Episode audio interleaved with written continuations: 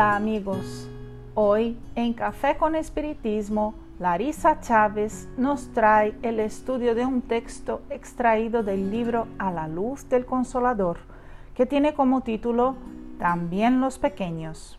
Yvonne aborda un tema vivido a través de una experiencia personal. Nos esclarece que no apenas los espíritus de alta clase espiritual son capaces de ofrecernos enseñanzas provechosas, como también la experiencia de nuestros hermanos en sufrimiento nos ofrece lecciones valiosas. Tanto es así que Allan Kardec compartió algunas de estas experiencias en el libro El cielo y el infierno, demostrando la situación vivida después del pasaje al más allá de la tumba. ¿Cuántos aprendizajes podremos obtener con la lectura atenta de los relatos de espíritus sufrientes, suicidas, criminosos arrepentidos o endurecidos? Si la vida de los espíritus más adelantados nos inspiran y señalan dónde deseamos llegar, aquellos que están en una situación más delicada que la nuestra nos recuerdan las caídas que tuvimos y los rumbos que ya no deseamos más seguir. Veamos ahora el relato de Yvonne sobre esta situación vivenciada por ella misma. Cierta vez, en mi juventud, mi madre viajó y dejó cuatro de sus seis hijos en casa a cargo de nuestro padre. Un tanto en shock con la ausencia materna, sintiendo un vacío incómodo en el corazón, procuramos dormir todos juntos en un pequeño cuarto que intercomunicaba con el cuarto de mi padre.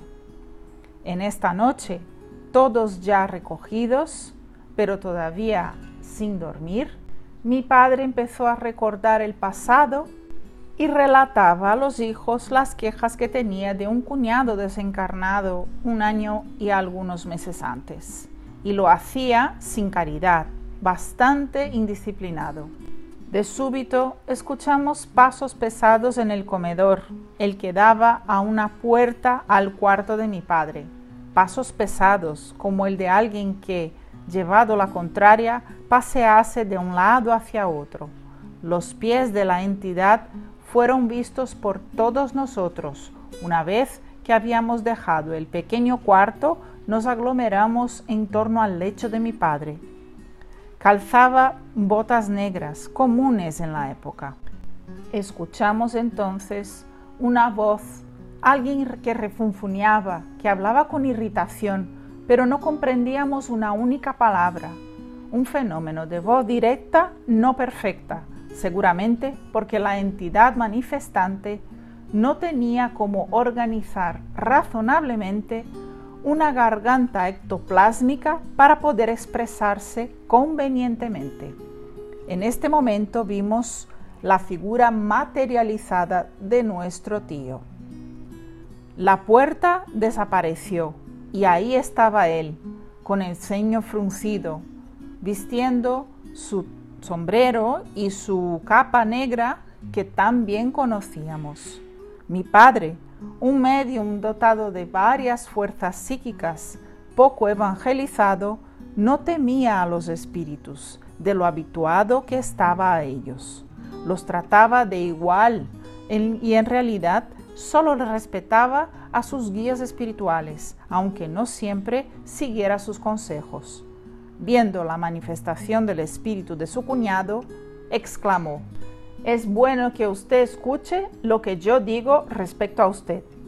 Atemorizados, los niños se pusieron a orar, pidiendo auxilio a lo alto para el lamentable episodio y para el comunicante, que evidentemente sufría. Una vez que la manifestación había desaparecido, mi padre empezó a toser violentamente, de forma casi a perder los sentidos. Tosió durante toda la noche. Nadie pudo dormir y descansar.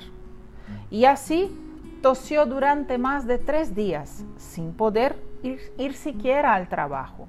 Y durante cerca de tres meses tosió, aunque de manera menos violenta. Nosotros, los sobrinos, amábamos a ese tío, a quien entendíamos deber favores. Oramos de manera sincera por él, pidiendo perdón por nuestro Padre.